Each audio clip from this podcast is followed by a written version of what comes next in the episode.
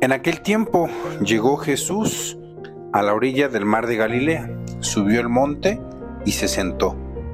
Acudió a él mucha gente que llevaba consigo tullidos, ciegos, lisiados, sordomudos y muchos otros enfermos. Los tendieron a sus pies y él los curó.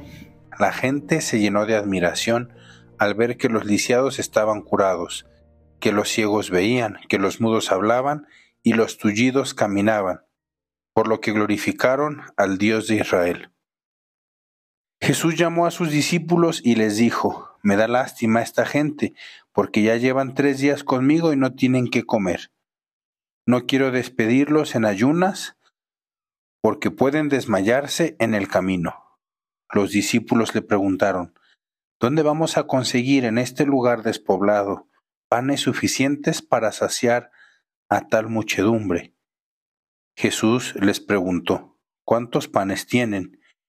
Ellos contestaron, siete y unos cuantos pescados. Después de ordenar a la gente que se sentara en el suelo, Jesús tomó los siete panes y los pescados, y habiendo dado gracias a Dios, los partió y los fue entregando a los discípulos, y los discípulos a la gente. Todos comieron hasta saciarse y llenaron siete canastos con los pedazos que habían sobrado. Queridos hermanos, qué maravilloso tener el Evangelio en nuestras manos. Podemos casi, casi ver, imaginar, contemplar la hermosura del Señor.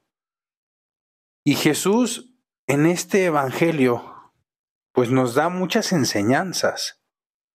Creo que la principal de ellas es que Cristo está para todos.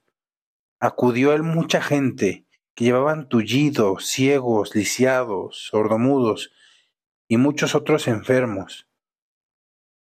Imaginar cómo estarían tendidos a sus pies, como dice el Evangelio, y él los curó. Y parece ser que curó a todos.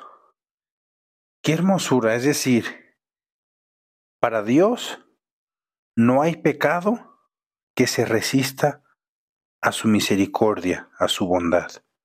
Híjole, si nosotros tuviéramos bien claro esto, nuestra vida cambiaría muchísimo, es decir, nuestro corazón, en medio de todas las caídas que tenemos, encontraría gran paz, porque sabemos que para el Señor no hay nada que se le atore a su misericordia.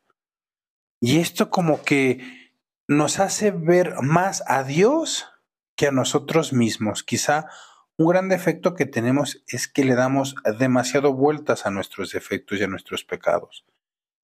Y le ponemos más interés a nuestras faltas que a la grandeza y a la misericordia que Dios nos tiene, al amor que Él nos tiene.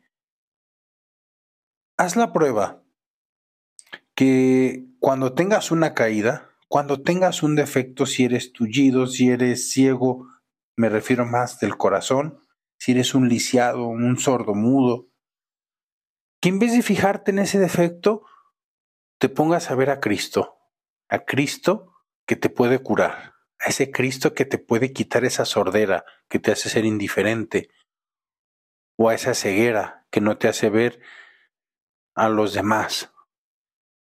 Pedirle, Señor, con tu misericordia tan grande, ayúdame, cúrame, cura este corazón herido. Y eso creo que, uff, nos cambiaría de verdad demasiado nuestra vida nos sería personas más optimistas, más llenas de tranquilidad en nuestro corazón, más llenas de paz. Y al mismo tiempo, cuando estamos llenos de paz que nace de Dios, que nace del haber contemplado esa misericordia, pues lo transmitimos a la gente que está a nuestro lado, a nuestros padres, a nuestros hijos, a nuestros hermanos. Y fíjense qué hermoso al final de ese primer párrafo del Evangelio dice, lo que glorificaron al Dios de Israel, por lo que glorificaron, perdón, al Dios de Israel. Y creo que nos mismo nos pasaría si después de haber ido a una confesión en la que a lo mejor confesamos pecados de los que no nos sentimos muy felices o contentos, pues por la misma debilidad humana, y experimentamos esa paz y esa alegría cuando el sacerdote, en el nombre de Cristo, in persona Christi, te dice, yo te absuelvo de tus pecados en el nombre del Padre y del Hijo y del Espíritu Santo. Yo les confieso que yo como sacerdote, obviamente también me tengo que confesar, ¿no? Con otro sacerdote. Cuando escucho esas palabras, de verdad invade mi corazón una gran paz y una gran alegría.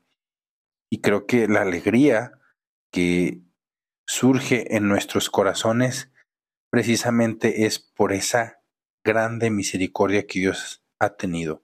Y por eso lo glorificaban, porque veían su gran bondad para con unos y con otros. Deberíamos de contemplarlo más a Él en vez de estarnos contemplando a nosotros mismos. Y fíjense qué hermoso, después de haberlos curado, no solamente se queda ahí Jesús, es sumamente bondadoso. Siente lástima por ellos. Ahora ya te curé, pero ahora te quiero alimentar y no quería despedirlos en ayunas porque él sentía que podían desmayarse. Y lo simpático es que también el Señor aquí en esta parte, Él no los quiere alimentar directamente. Por un misterio, Él ha querido valerse de manos humanas para distribuir ese pan. E incluso para poder hacer el milagro, ellos tuvieron que prestar esos siete panes y unos cuantos pescados. Y es lo que a veces Dios nos pide, no nos pide más, nos pide lo que tenemos.